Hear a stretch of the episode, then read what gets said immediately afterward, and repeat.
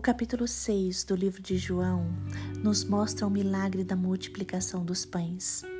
Este é o único milagre de Jesus Cristo mencionado nos quatro evangelhos: Mateus, Marcos, Lucas e João.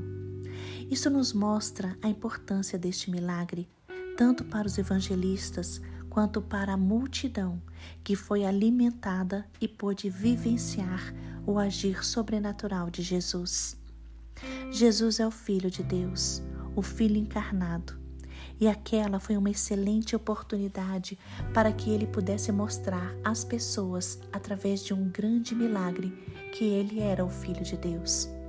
Jesus, naquele momento, sabia o que iria fazer. Ele sempre sabe o que vai fazer. Nós é que precisamos entender que Jesus é especialista em milagres. Devemos confiar sempre nele, em qualquer situação, até mesmo naquelas situações que parecem impossíveis. Jesus não só faz o impossível, mas faz de maneira abundante, muito mais do que pedimos, pensamos ou desejamos. Então hoje, se você estiver enfrentando alguma impossibilidade, se algum sonho ou projeto seu parece impossível de se realizar ou de se concretizar, deixe nas mãos de Deus.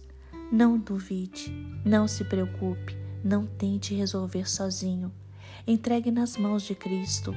Creia que não há nada impossível para o Senhor. Persevere em oração e confie no agir do Pai. Deus gosta de agir no impossível. As coisas que são fáceis, Ele deixa para mim e para você resolvermos. Mas as coisas que são difíceis, estas são com o Senhor. Glória a Deus por isso. Jesus é especialista em causas perdidas. Jesus é especialista em milagres.